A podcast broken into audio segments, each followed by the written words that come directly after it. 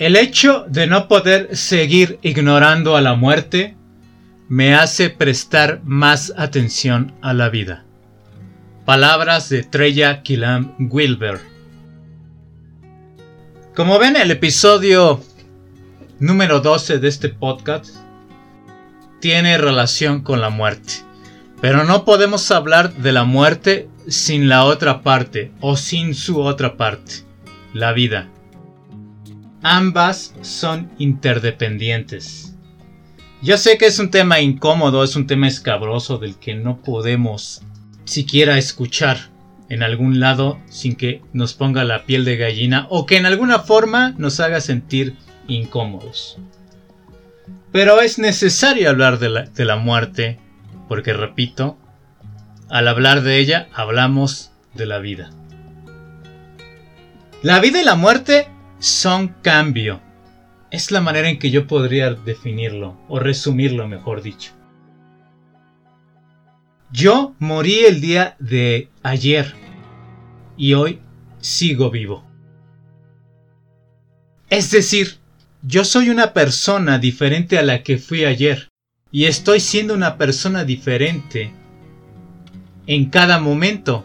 Cada momento estoy muriendo y cada momento estoy reviviendo, renaciendo. Estoy vivo. Estoy muriendo y viviendo al mismo tiempo. Me estoy renovando.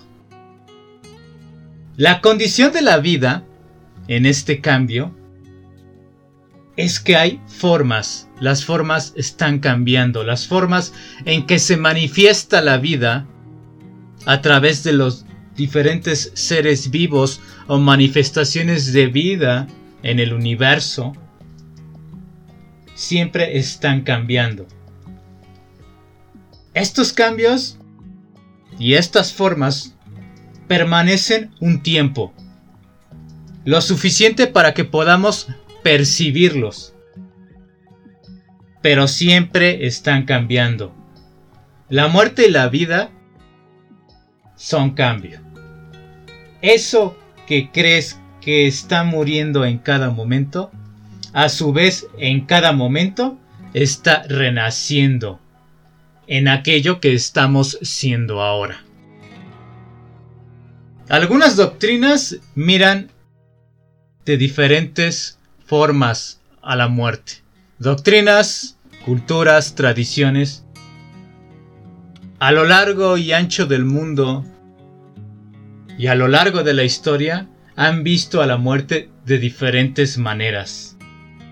Algunos hacen una celebración en la muerte, la conmemoran. Es una presencia viva y para ello hacen ofrendas. Ponen los objetos de aquellos que se fueron, objetos valiosos o incluso alimentos que la persona que se fue apreciaba o disfrutaba. Es un lugar donde los que están muertos, entre comillas, invitan a los vivos a su mundo. Para algunos otros, en otras culturas, se trata de ver a la muerte de frente, de tenerla presente en cada momento, porque solo al hacerla presente podemos sentirnos vivos. Y para eso, algunos, en algunas prácticas milenarias, observan cadáveres.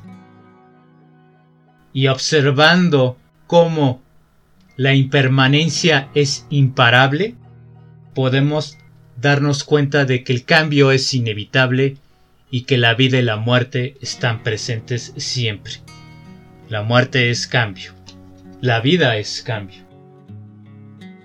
¿Recuerdas la última vez que te permitiste morir con esos viejos hábitos, creencias e ideas? Estos hábitos y pensamientos que aún te atan a una ilusión de que tienes que ser solo de una forma. Y aunque esa forma no te permita ser feliz, te haga neurótico, te aleje del mundo de tus relaciones, tú las sigues manteniendo porque no has permitido que muera. Solo de la vida nace la muerte y solo de la muerte nos permitimos renacer. Haz memoria y ve qué viejas ideas no te permiten renacer. Tú estás muriendo cada día, quieras o no, te des cuenta de ello o no. Aunque tu mente se resista a ese cambio, tú estás muriendo, pero a su vez renaciendo. El problema no es la muerte en sí, el problema es la mente que se aferra a ser de una forma, que se aferra a lo permanente, que se aferra a lo fijo.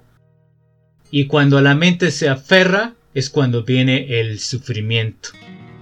Pero ¿qué es peor, la muerte o una vida sin gozo? La muerte vendrá quieras o no. Quizá lo mejor sea vivir intensamente la vida en lo posible. La muerte es hacer lo mismo una y otra vez sin sentirte vivo.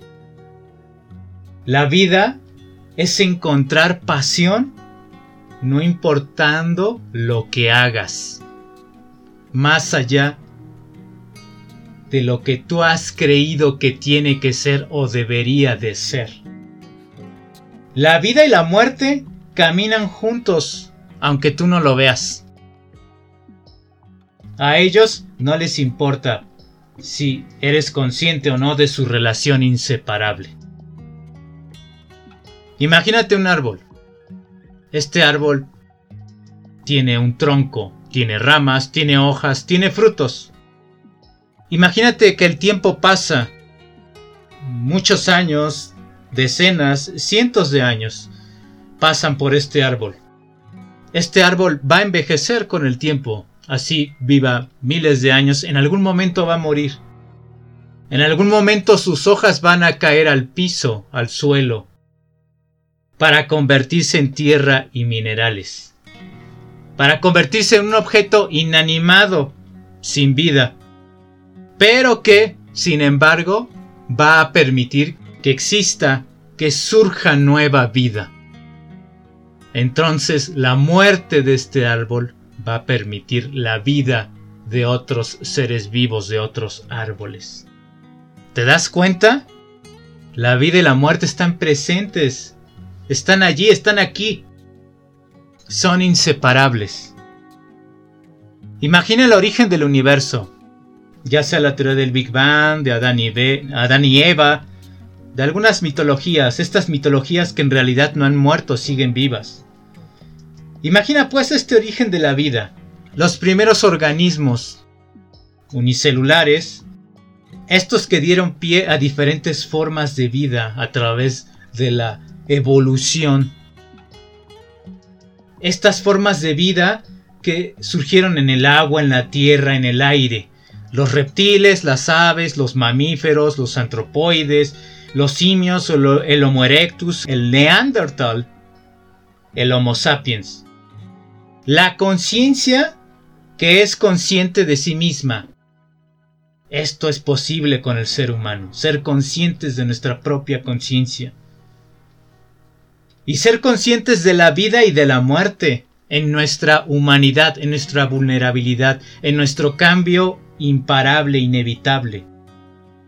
En todo esto que ha sido, es y seguirá siendo, está la vida y la muerte. Es maravilloso por un lado, es aterrador por otro. Somos todo el universo.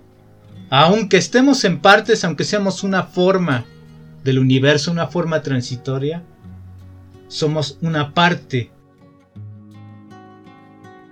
Somos indefinibles, somos fenoménicos, somos perecederos. Aún con nuestras singularidades, somos, que somos únicos, cada uno de nosotros es único, es un ser único, cada forma de vida, cada humano. Aún con estas formas cambiantes y prestadas, somos parte del todo. Y somos todo al mismo tiempo. Somos la vida y la muerte.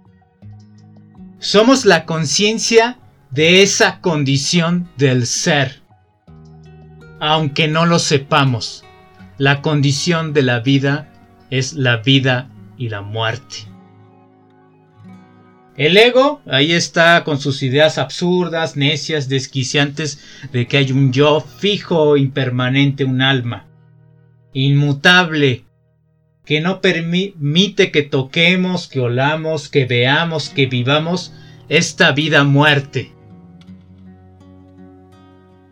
La condición de la vida de los seres humanos de hecho, de solo ser en la vida y en la muerte, es estar en, entre, dentro, a través y con nosotros.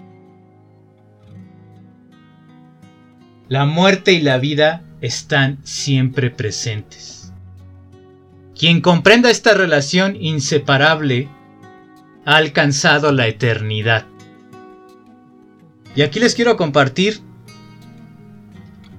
que en mi trabajo terapéutico siempre intento abordar estos temas relacionados a la vida y la muerte.